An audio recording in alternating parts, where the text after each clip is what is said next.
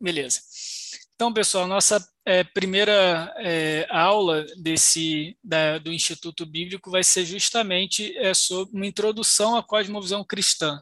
Né? Esse é, tema a gente já, é, se, se, você já ouve é, ou lê conteúdo cristão, com certeza aí você já se esbarrou aí nesse nessa palavrinha cosmovisão, nesse tema mesmo, já se aprofundou. A ideia aqui é uma introdução à nossa estrutura é, bíblica é, de ver o mundo, como que um cristão vê o mundo, e se há de fato uma maneira é, bíblica, uma maneira integrada, uma maneira é, estabelecida aí que nós possamos aí colocar é, dentro é, de uma visão aí de mundo, dentro de uma visão cristã. Bom, então, pessoal, quando a gente fala é, de cosmovisão cristã, e aí eu quero é, trazer aqui dois é, sentidos, é a cosmovisão aliada à narrativa. Então, a própria narrativa bíblica vai nos trazer, vai nos ensinar, vai nos direcionar na maneira de nós enxergarmos o mundo, de nós enxergarmos a nós mesmos, de nós enxergarmos a nossa própria vida. E aqui eu trago é, um escritor, é, Hans Andersen, é, talvez você conheça alguma das histórias dele, né, um, um, um escritor de contos infantis, ele escreveu O Patinho Feio, o original da Pequena Sereia, e ele vai dizer que a vida de todo homem é um conto de fadas escrito pelos dedos de Deus. E realmente, se a gente olha para a nossa vida, quando a gente vai é, falar sobre nós, a gente muitas vezes vai falar sobre aquilo que a gente é, aquilo que a gente fez, aquilo que a gente é, se tornou na carreira. Basicamente, a gente conta a nossa história. A nossa história, a nossa narrativa de vida é, faz parte da nossa identidade. Então, falar de uma visão de mundo cristã, falar de uma cosmovisão cristã, é falar de uma narrativa da vida, de uma perspectiva bíblica, de uma perspectiva cristã dessa narrativa, dessa grande narrativa. E quando é, eu falo de narrativa, eu, eu preparando essa aula, é, eu me lembrei é, dessa série, eu gosto muito dessa série, é Westworld, eu não sei quem de vocês assistiu é um pouco pesada, então não assistam com as crianças na sala, tá? Mas ela é interessante porque, basicamente, a série vai fazer essa pergunta aí. O que nos faz ser quem nós somos? E aí, um, um resumão aqui da, da série é o seguinte: é um futuro próximo do nosso, mas relativamente próximo, é, em que foi construído um parque de diversões para adultos, e nesse parque tem os anfitriões. Os anfitriões são robôs com uma. Vitor. Oi. Desculpa, Dilon aqui. Oi, Dilon. A gente não está vendo a sua projeção, a gente está vendo o, o modo de, de edição aí do PowerPoint. Você deve estar passando o slide na tua outra tela. Ah, sim. Obrigadão, Dilon. Obrigadão, cara. Vê aí todo agora, vendo ainda o primeiro. Agora sim, perfeito. Chegou. Beleza, gente. Pô, brigadão. É, é isso aí, gente. Qualquer coisa me interrompe aí se tiver alguma uma questão dessa. Então, é, a série vai trazer essa, essa história desse, de um parque de diversões aí para adulto, é, cujos anfitriões, na realidade, são robôs com uma certa, é, um certo nível de inteligência artificial. E nesses robôs é impressa uma narrativa e é baseada nessa narrativa que as histórias desses, é, desses robôs, a maneira como eles vão interagir com é, os visitantes do, do parque, é, vai ser direcionada. E ao longo do, da série, os próprios robôs começam a se questionar é, sobre a sua identidade, sobre quem eles são, e eles vão percebendo o quanto essa narrativa que foi impressa neles conduz ou não quem é, eles de fato são, qual é a identidade deles. E aí é que é interessante porque todo anfitrião no Westworld possui uma narrativa, como eu falei, ela é impressa pelo seu programador original, e um momento crucial. O momento crucial é alguma decisão, é algum evento na, na história daquele, é, daquele anfitrião, né, daquele androide, no meio da trama da série, que vai é, mudar, vai transformar a própria visão dele a respeito de si, a respeito da realidade. E o Jonathan Nolan, um dos autores da série, vai dizer o seguinte: existem momentos em nossa vida que são esses momentos cruciais, e são eles que acabam definindo quem nós somos. Então, realmente, quando a gente olha para a nossa narrativa pessoal de vida, para tentar explicar quem nós somos, qual é a nossa identidade, a gente vai perceber alguns pontos nela que são cruciais, são fundamentais para é, a nossa compreensão de quem nós somos. Mas a gente sabe que isso não é suficiente. Somente esses, é, somente esses eventos, somente essas coisas que acontecem conosco não são suficientes para responder é, a, nossa, a nossa questão existencial, digamos assim, a nossa pergunta é, a respeito da vida, a respeito de quem nós somos. Por quê? Porque no final das contas, toda narrativa carrega também a visão de mundo de seu autor. Então, nós não somos definidos apenas por aquilo que acontece conosco, mas nós somos definidos também é por outros fatores, fatores externos à nossa vida, à nossa narrativa, como por exemplo, a maneira como nós enxergamos é, a realidade, como nós enxergamos é, determinadas é, paisagens, determinadas é, situações da vida. Isso vai ser algo muito pessoal nosso.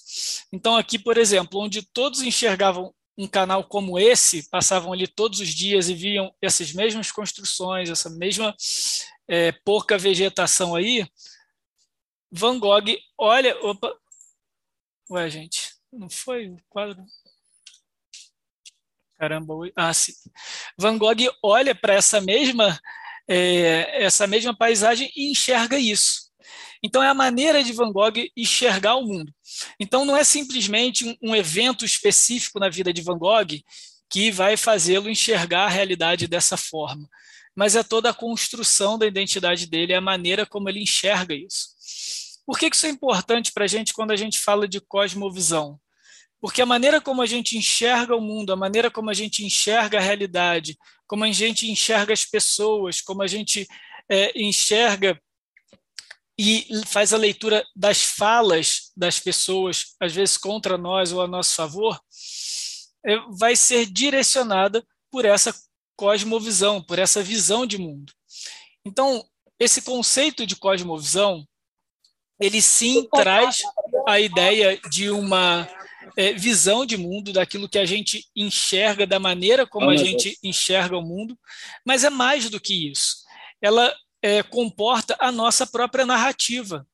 Fatos, eventos que aconteceram conosco, o contexto da nossa vida, isso vai formando quem nós somos e vai influenciando a maneira como nós enxergamos. E por isso que muitas vezes nós enxergamos é, paisagens de forma diferente, como é, a gente tem aqui o exemplo de Van Gogh. E aqui, quando a gente fala então de cosmovisão, é muito mais do que uma lente através da qual é, a gente enxerga o mundo. Esse talvez, como falei, se você já passeou por esse contexto de cosmovisão, já viu alguns algum conteúdo disso, normalmente esse é o principal, essa é a principal definição. A cosmovisão é a lente através da qual nós enxergamos o mundo, ou os óculos através dos quais. Isso não está errado. É uma visão de mundo, sim, mas é algo mais profundo. É uma, aqui é uma estrutura ou um conjunto de crenças fundamentais pelas quais nós enxergamos o mundo e atribuímos valor a ele. Essas crenças, é, esses significados que nós construímos, que nós trazemos dentro de nós, vai nos é, admitir o que é o sentido da vida, o que é o propósito, vai trabalhar a nossa relação com o nosso futuro. Então, se eu tenho um futuro, digamos assim, se eu olho para o futuro de uma maneira mais positiva, de uma maneira mais otimista, isso muito é baseado na minha concepção de realidade. É um canal da, através do qual as nossas crenças mais fundamentais, aqui, crenças últimas, de fato conferem significado e direção à vida. E aí, aqui eu queria destacar alguns pontos. Quando a gente fala de conjunto de crenças fundamentais, não necessariamente é uma crença religiosa, mas é aquilo que a gente acredita ser verdade. Então, nós podemos perceber uma certa tendência geral. nas pessoas, na sociedade. Nós temos um conjunto de crenças daquilo que é certo e daquilo que é errado. Então, num sentido geral, nós podemos olhar, por exemplo, para a situação da Ucrânia é, e essa tensão, essa guerra com a Rússia, tensão já, já foi longe de ser só uma tensão, dessa guerra com a Rússia, e nós já conseguirmos pontuar é, a maldade, a atrocidade, erros, violações que independente da nossa cultura, independente da nossa experiência, da nossa proximidade ou não com aquela tensão é, e com aquela situação política daquele local. Então, nós temos crenças fundamentais que já nos ajudam a atribuir e a construir os nossos conceitos de certo e errado, de bem ou mal, de justo e injusto. Isso é inerente a qualquer ser humano. Agora, aquilo que vai dizer realmente é, o que eu acho justo ou até onde é, é certo ou errado determinada ação de determinado é, indivíduo, aí sim é, a minha, o restante da minha cosmovisão, digamos assim, vai direcionar isso. Mas existem é, de em comum em toda a humanidade um conjunto de crenças fundamentais que passa muitas vezes pelo nosso julgamento moral. Todo ser humano, fundamentalmente, é um ser moral ele vai julgar algo como bom e ruim, como certo e errado. Se vai ser um referencial ele próprio, a perspectiva dele, ou uma perspectiva coletiva, ou uma perspectiva religiosa, aí sim isso vai mudar de acordo com cada indivíduo. Mas a crença fundamental existe, a realidade moral existe. Continuando aqui, nós temos também o nosso sentido de propósito e futuro. Então, não é só uma estrutura moral, não é só uma estrutura fundamental quanto crença que nós temos em comum, mas todos nós, de alguma maneira ou em algum momento da nossa vida, vamos atribuir valor ao porquê nós estamos aqui. Ainda que a conclusão de alguns seja não tem propósito nenhum.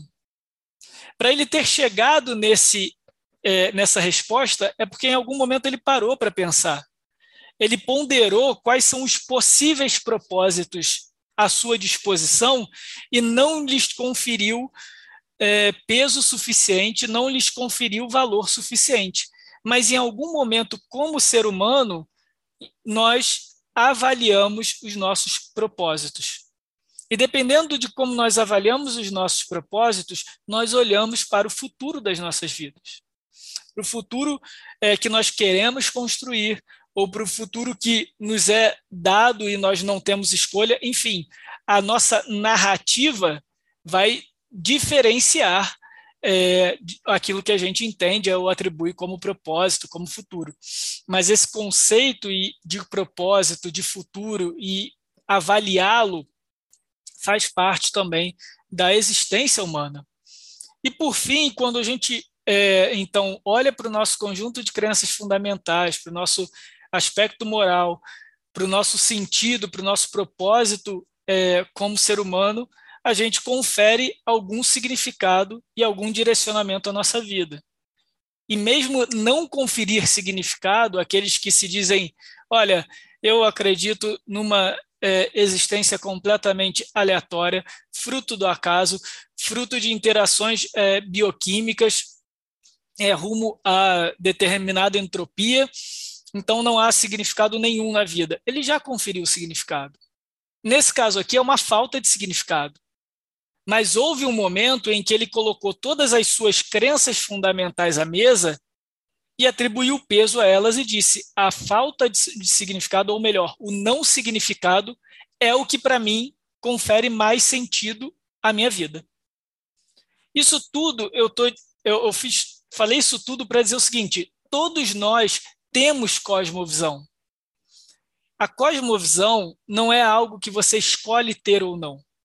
A maneira como nós lidamos com essa realidade existencial, a maneira como nós lidamos com nós mesmos, com a nossa identidade, a maneira como nós lidamos uns com os outros, parte da nossa cosmovisão, nós tendo consciência disso ou não.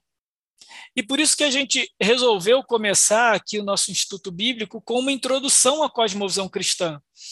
Porque muitas vezes na verdade, a maior parte é, das pessoas não vai considerar todo esse, é, toda essa discussão. Não é todo dia que a gente acorda e, bom, vou aqui questionar as minhas crenças fundamentais.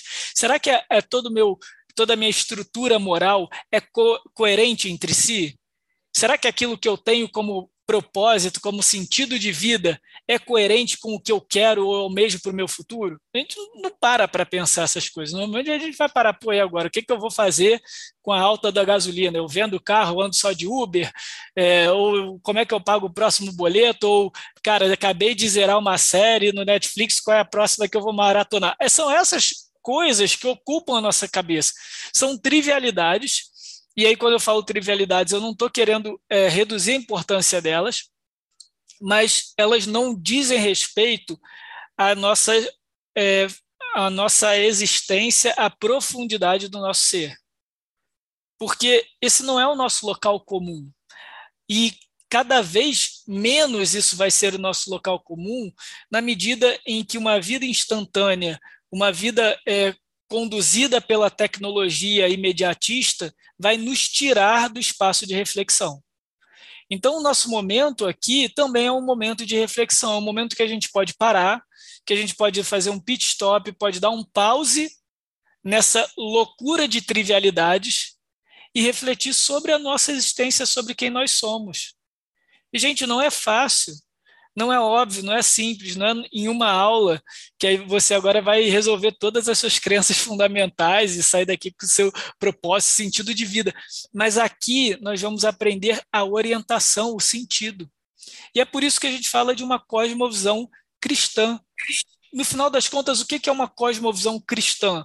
É uma cosmovisão que é construída, que é direcionada a partir de princípios bíblicos a partir de toda a estrutura bíblica, de tudo aquilo que nos foi revelado, e aí então nós podemos refletir a, a, respeito das nossas crenças fundamentais, do nosso propósito, do nosso futuro, daquilo que nós é, conferimos como sentido e direção da nossa vida, a partir do que a Bíblia nos ensina. E o mais importante aqui, é, é nós entendermos que uma boa cosmovisão, uma cosmovisão sólida, é uma cosmovisão que é coerente em todos os seus aspectos. E por isso que, como cristão, é extremamente necessário nós compreendermos o que de fato é ter uma cosmovisão cristã. Porque nós olharmos e avaliarmos em cada aspecto da nossa vida essa coerência com aquilo que nós professamos muitas vezes a nossa cosmovisão ela é compartimentalizada.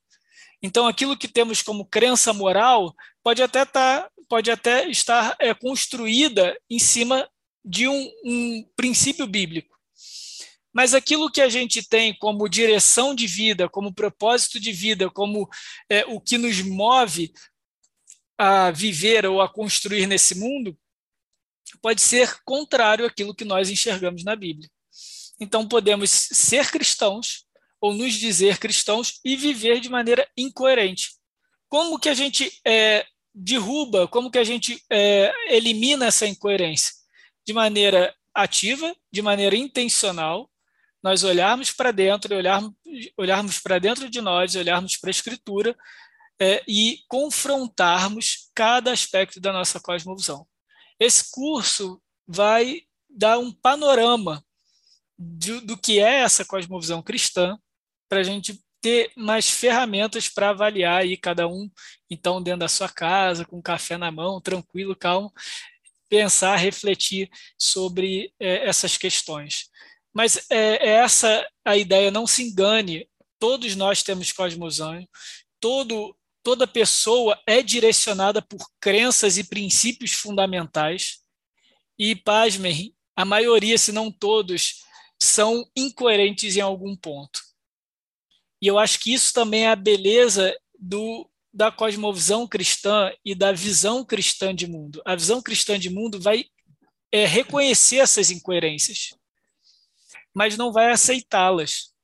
Pelo contrário, uma visão de mundo cristã vai nos incentivar a ser cada vez mais coerentes biblicamente. Isso é crescer é, em Cristo, isso é crescer é, a semelhança de Cristo. se nós compreendemos que se, eh, se nós compreendemos que Cristo é o nosso padrão de homem perfeito e, portanto, coerente, íntegro, ou seja, inteiro, nós olharmos para Cristo como esse como nosso objetivo, é nós também olharmos para a nossa visão de mundo, para as nossas crenças fundamentais e buscar essa integridade, essa inteireza, essa coerência fundamental. E é isso que a gente vai construir aqui nas, ao longo das aulas. Então, é, melhorando, digamos assim, a nossa, ou, ou melhor, é, acrescentando a nossa é, definição de cosmosão, é, o Weber Júnior faz um negócio interessante no livro dele é sobre isso. Ele diz o seguinte: a cosmosão é moldada pela experiência diária, pelo desenvolvimento intelectual e cultural. Somos moldados por fatores externos, tradições familiares, circunstâncias econômicas, novas tecnologias e experiências marcantes. Por que, que eu trouxe isso? Porque todos nós somos influenciados por essas forças externas, querendo ou não. Mesmo às vezes não concordando com elas ou concordando com determinados discursos, eles vão influenciar a nossa maneira de enxergar o mundo. Então, como nós construímos uma maneira sólida e coerente de enxergar o mundo? É não sermos ingênuos em relação a essa realidade. As tradições, as circunstâncias econômicas, as novas tecnologias, como eu falei antes, experiências marcantes, e aqui pode ser inclusive traumáticas da nossa vida, vão contribuir de maneira positiva ou não para a nossa cosmovisão. Mas qual é o nosso desafio aqui? É nos mantermos atentos a essas experiências. E quando esses fatores externos vierem a partir de agora, nós temos as condições e as ferramentas necessárias para o avaliarmos, antes mesmo deles nos influenciarem, ou direcionarmos a sua influência de uma maneira biblicamente coerente, biblicamente positiva. Então é importante nós sabermos isso também. Não é no momento em que nós, é, bom, agora nós somos cristãos, agora nós comungamos é, na igreja, estamos aqui na, na comunidade da fé, na comunhão dos santos, então nada mais nos atinge. Isso agora é um jeito mundano de pensar e, e o mundo está lá fora e dentro da igreja aqui nós temos a nossa maneira cristã. Infelizmente não é assim os fatores externos vão entrar, vão chegar, mas se nós estivermos ativos nessa realidade, nós teremos condições suficientes para lidar com é, esses fatores externos que moldam ou já moldaram a nossa cosmosão até então. E aqui, então, a gente volta para uma pergunta, para talvez seja é, a principal ou uma das principais perguntas da cosmovisão é, qual é o sentido da vida, do universo e tudo mais. Esse aqui na foto é aí a referência nerd aí do Guia do Mochileiro das Galáxias. Né, Para quem já leu o livro ou assistiu o filme, recomendo. Quem gosta de ficção científica, uma ficção científica recente. E aí, no, no livro, o, o autor basicamente vai contar uma história de que uma, uma é, sociedade muito, muito avançada construiu um supercomputador, que é esse carinha aí, com cara de pensativo que está aí na foto, e, e ele pergunta, perguntaram para o computador fazer aí as contas, a matemática, qual é o sentido do universo, da vida e tudo mais. E aí o computador pediu aí anos, aí centenas, milhares de anos aí para pensar na pergunta, né, para calcular a resposta. E aí depois de um número assim absurdo de anos, o computador finalmente chega com a resposta.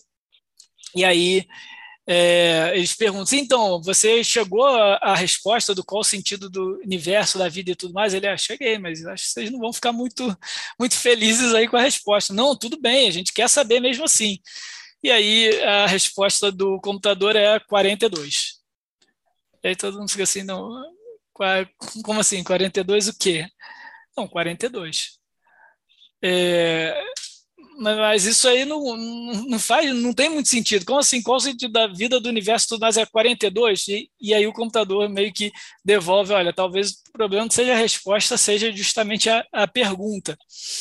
Então aqui é, é, meio que uma maneira do, do autor, assim, é, é até provocar a gente que se a gente atribui o sentido da nossa vida de uma maneira inteiramente racional, calculável, matemática, é uma pergunta que não cabe a esse tipo de pensamento lógico-matemático, é, racional, digamos assim, na, na, maneira como nós atribuímos o racional.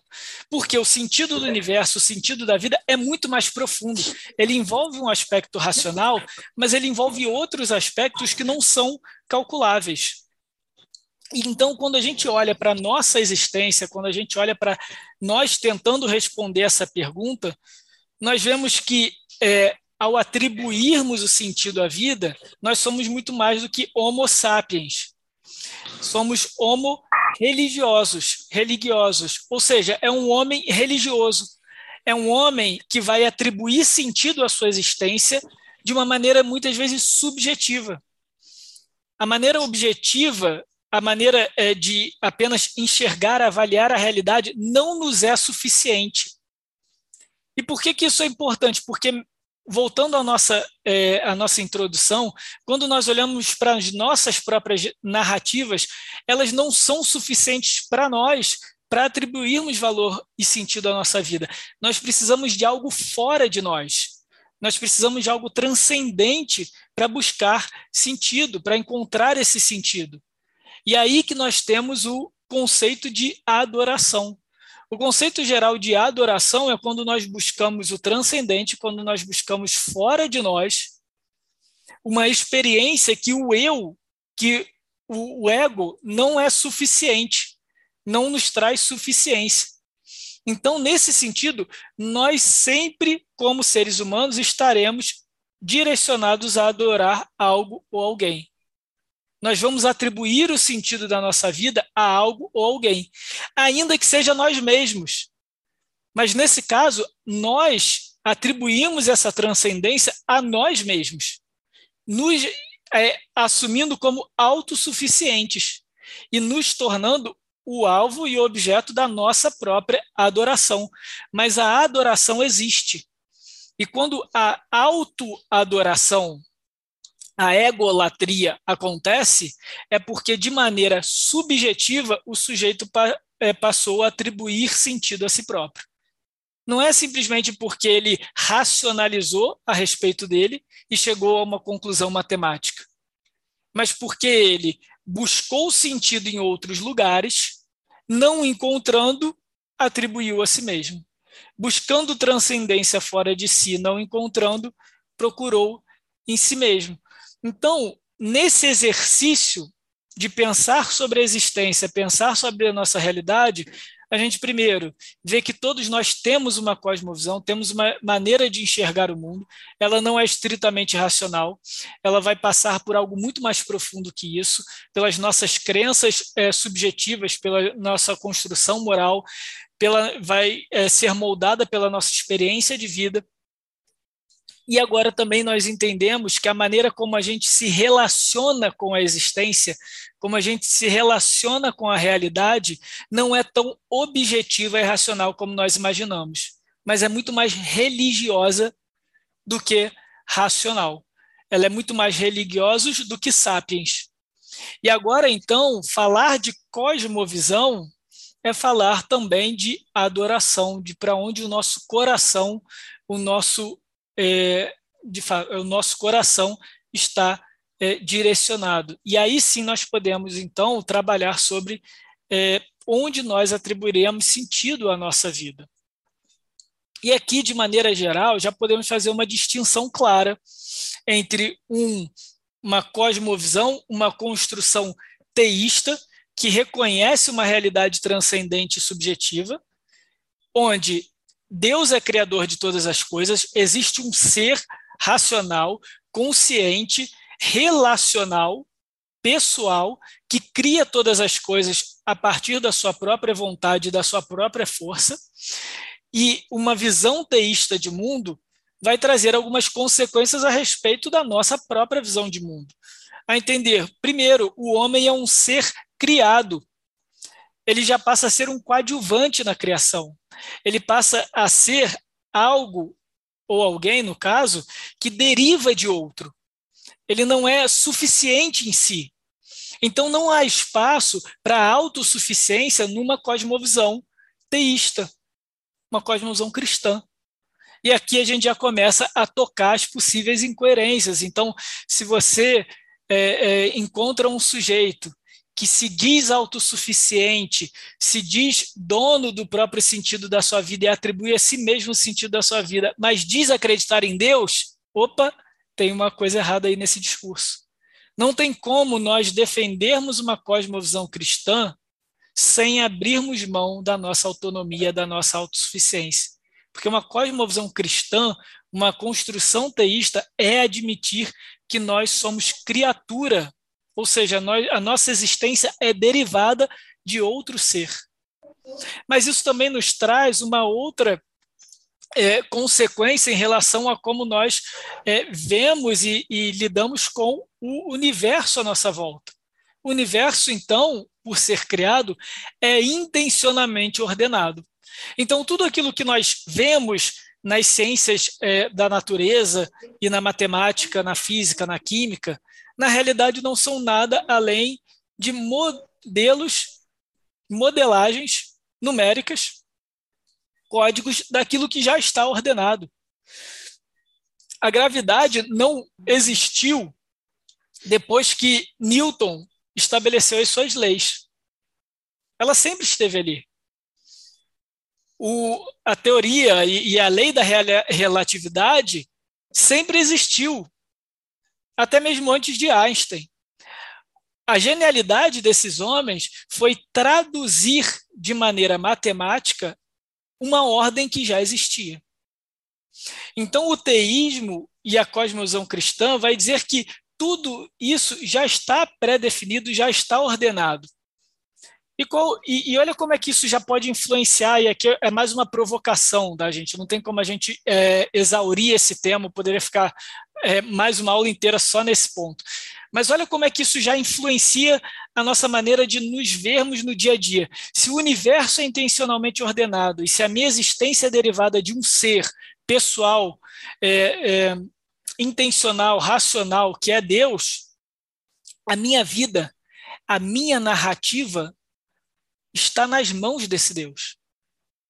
Logo, uma reação, por exemplo, de desespero diante daquilo que para mim parece ser o caos na minha vida, não é condizente com uma cosmovisão cristã. Porque, embora aos meus olhos seja caos, eu preciso dar um passo para trás e reconhecer que existe um Deus que é ordenado e que ordena todas as coisas. Isso, quem sabe, pode me ajudar a lidar com esses momentos de vida, com aqueles momentos fundamentais que até formam a minha cosmovisão, e lidar com eles não com desespero, mas com confiança. Olha como a gente inverte a situação. Se antes o, é, determinados momentos da minha vida moldavam a minha cosmovisão, Agora, a minha cosmovisão, de maneira ativa, de maneira intencional, vai passar a julgar os eventos da minha vida. E vai passar a direcionar o meu coração, a minha ação, a minha reação em relação a eles. Isso é uma maneira mais coerente, mais sólida de caminhar nessa vida uma maneira em que nós definimos, compreendemos a nossa cosmovisão e aí então atribuímos, reconhecemos a ordem delas e atribuímos sentido a essa ordem, então passamos a julgar todos os eventos na nossa vida a partir dessa cosmovisão. Agora, e o outro lado da moeda? O outro lado da moeda é uma visão naturalista. É uma visão onde não há um criador, a natureza é o princípio da realidade, ou seja, só existe aquilo que nós percebemos e que nós vemos. Não existe um ser criador, um ser pessoal, um ser intencional agindo por trás das narrativas, escrevendo as narrativas com o seu próprio dedo. Não, a natureza é o princípio da realidade, ponto. Quais são as consequências de uma cosmovisão naturalista? Primeiro, o homem agora é mais um objeto natural. Embora sejamos sapiens, embora nós possamos admitir uma certa superioridade em relação aos outros animais que seja, aqui o discurso naturalista, ele não deixa de ser mais um animal. Ou pior, mais um objeto natural. Mais um conjunto de átomos, de moléculas, aquilo que é, o grande físico já falou, nós não passamos de poeiras das estrelas. E aí essa visão também traz suas próprias, é, seus próprios compromissos e suas próprias consequências. Primeiro, o universo é caótico. Então, qualquer coisa que eu faça na minha vida para atribuir sentido, ainda que eu diga, não, é, minha existência é só aqui, então tudo que importa na minha vida é o meu legado, é aquilo que eu vou deixar para as próximas gerações, mas as próximas gerações também são poeira das estrelas também são objeto natural de um universo caótico. No final das contas, não tem sentido. Então, essa busca por atribuir sentido à sua vida, quando você parte de uma cosmovisão naturalista, é um pouco estranha. Como que alguém que parte de um universo sem ordem, de um universo que existe por si, pode querer atribuir à sua própria vida, à sua própria existência, um sentido transcendente, que diria até religioso. Não condiz com a sua cosmovisão. Então, nós vemos é, de maneira bem é, rápida aqui que, de fato, a nossa base, a nossa estrutura, a nossa, o nosso fundamento em enxergar o mundo vai nos ajudar a construir uma vida coerente e uma vida é, de acordo com aquilo que nós é, dizemos crer. Então, basicamente, nós vamos seguir aqui, se ainda não ficou claro, com a estrutura teísta. Nós seguimos com uma cosmovisão cristã, uma cosmovisão ordenada. A narrativa é ordenada, a narrativa é estabelecida pelo Deus Criador. E toda a cosmovisão, então, é construída a partir desse comprometimento, do, comprometimento do coração. E ela vai envolver alguns aspectos já indo para o final, aspectos do coração, e quando a gente fala que é um comprometimento do coração, agora aqui nós já começamos a trazer a escritura para nos conduzir na construção do, e na definição dos termos, a Bíblia entende primeiro que o coração envolve um sentido intelectual. É o que o autor de Provérbios vai dizer, porque o Senhor dá a sabedoria. A sabedoria entrará em seu coração e o conhecimento será agradável à sua alma. Então, uma cosmovisão cristã admite e é bem-vinda a um conhecimento intelectual, racional, e é o que a gente está fazendo aqui. Não é uma mera experiência. E olha como é que também a gente consegue já tecer a nossa, a nossa coerência também na nossa experiência religiosa. A experiência, nossa experiência religiosa, nossa experiência com Deus, não é um mero sentir, não é uma experiência, não é uma mera emoção que você tem ali no momento de culto, mas também intelectual. É nós lermos a palavra, nós lermos a escritura, nós conversarmos entre nós para compreendermos de forma racional aquilo que está escrito, aquilo que está revelado. Isso faz parte do nosso comprometimento cristão. Mas é afetivo também, não é só racional, não, só, não é só um conjunto de do, doutrinas que nós vamos é, agora aprender, decorar e então pronto, nós temos uma cosmovisão cristã coerente. Ela é intelectual, sim, mas ela também é afetiva, e é o que o exemplo aqui em Êxodo vai dizer. Deus diz a Moisés que seu irmão está vindo para encontrá-lo e vendo-te se alegrará em seu coração. A alegria, o êxtase, o afeto de Moisés, aqui trazido no, é, no livro de Êxodo, é também é traduzido pelo coração, a mesma palavra aqui de Provérbios. Então a gente tem um aspecto intelectual, a gente tem um aspecto afetivo. E por último, e não menos importante, é o aspecto espiritual. É aquele que de fato transcende a nossa existência, é aquele aspecto que vai nos conectar com Deus. Então, uma cosmovisão cristã, ela tem o seu aspecto intelectual, ela tem o seu aspecto é, afetivo, mas, sobretudo, ela é construída num relacionamento com o Senhor, num relacionamento com Deus. E aqui Atos nos dá um ótimo exemplo. Pedro disse a Simão Mágico, um, é, um 7.1 lá da, da época. Tu não tens parte nem sorte nessa palavra, porque o teu coração não é reto diante de Deus. Aqui o coração reto ele não é justo, é porque ele não está ligado espiritualmente a Deus, ele não se relaciona com Deus. Ali Simão Mágico só queria, é, então, os dons espirituais que, de cura que o apóstolo Pedro e os outros estavam fazendo em benefício próprio.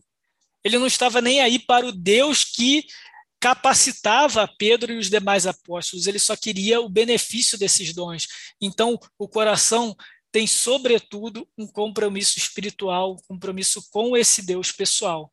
Então, é baseado nisso, tudo que a gente falou, na nossa cosmovisão, que é a nossa visão de mundo, que envolve os nossos é, as nossas crenças fundamentais, a maneira como a gente enxerga a vida, como a gente atribui sentido à vida, o compromisso que a gente tem no coração com essa cosmovisão, e aí entendendo que é um exercício intelectual, é um exercício é, afetivo e é um exercício espiritual, que nós vamos caminhar aqui na narrativa bíblica. E aí, o mais importante, queridos, é entendermos que a narrativa bíblica, como uma meta-narrativa, como uma grande narrativa, como aquela narrativa que está acima de cada uma das nossas narrativas pessoais, vai conduzir a nossa realidade, a nossa existência. E quando a gente olha para para toda a narrativa bíblica, de Gênesis a Apocalipse, nós vemos quatro grandes atos: criação, queda, que é a entrada do pecado, a redenção e a consumação. Basicamente, cada um desses atos diz uma pergunta, é, faz uma pergunta. Criação, de onde nós viemos? Por que nós estamos aqui? Quem nós somos como seres? A queda. Ok, eu sei, agora que eu sei da onde a gente veio, eu já sei a nossa origem, eu preciso entender por que, que, essa, por que, que deu errado. Porque quando a gente olha para a nossa vida, quando a gente olha para o mundo, quando a gente olha para a história da humanidade, alguma coisa deu errado. Então a queda, a narrativa, o ato da queda, do pecado, da rebeldia humana contra Deus, vai nos explicar o que deu errado. E agora que deu errado, nós estamos é, vendidos como seres humanos, não há esperança para nós, e a Bíblia vai dizer: claro que há esperança é a redenção em Cristo, é a obra de Cristo, que vai nos redimir do ato anterior. Mas isso ainda não aconteceu plenamente, nós ainda vivemos pela realidade da queda e nós já podemos experimentar da redenção. Vai haver um fim? Qual é o futuro que nos espera? E aí o último ato é a consumação, é o que de fato vai acontecer no desfecho dessa narrativa que nos foi apresentada na Bíblia. Então, as nossas próximas quatro aulas são essas: criação, queda, redenção e consumação. E aqui a gente encerra a nossa breve, longa introdução aí sobre é, cosmovisão cristã e esse vai ser o nosso curso. Eu espero que vocês aí é, nos acompanhem aí nas próximas quatro aulas. Deixa eu dar um pause aqui na nossa apresentação. Beleza. E agora aqui eu abro para perguntas. Deixa eu só dar um stop aqui na nossa gravação.